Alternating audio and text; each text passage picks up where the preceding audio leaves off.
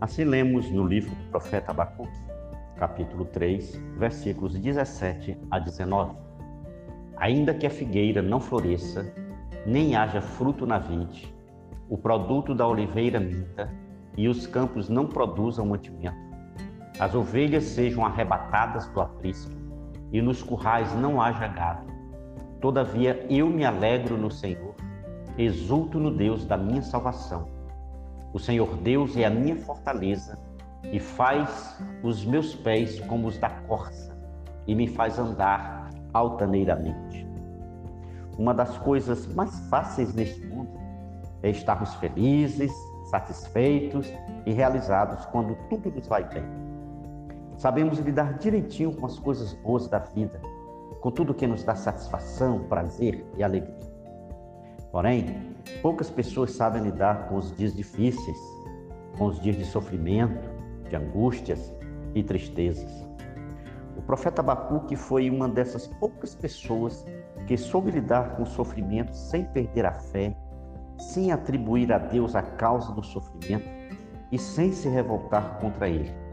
No início do seu livro, ele está questionando Deus, ele está orando, ele está buscando a Deus e ele diz: Até quando, Senhor, clamarei eu e tu não me escutarás.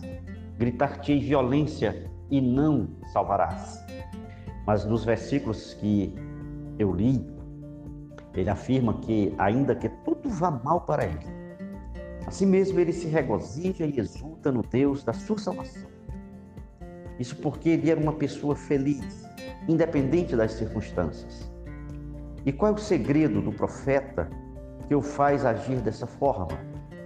Ele mesmo responde nesse livro que ele próprio escreveu. Aqui mesmo ele afirma que Deus é para ele um ser pessoal, porque é o Deus da sua salvação. Ele afirma também que Deus é a sua força e aquele que o faz andar sobre os lugares altos. Abacuque havia aprendido com o próprio Deus que a pessoa justa que conhece a Deus anda por fé e não pelas circunstâncias da vida.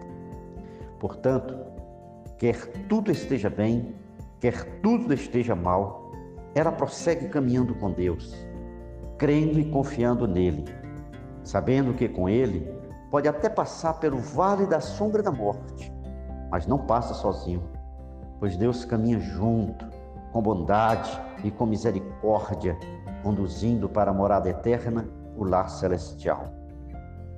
Procure focar a sua vida em Deus e não nas circunstâncias pois as circunstâncias mudam, mas Deus não. E assim, mesmo que tudo não vá bem para você, você não viverá na solidão de uma tristeza profunda. Pode até sentir tristeza, mas não se abaterá por causa dela, pois o Deus que salva está ao seu lado, com você, para fortalecê-lo e conduzi-lo em vitória. Que Ele mesmo abençoe a sua vida em nome de Jesus. Amém.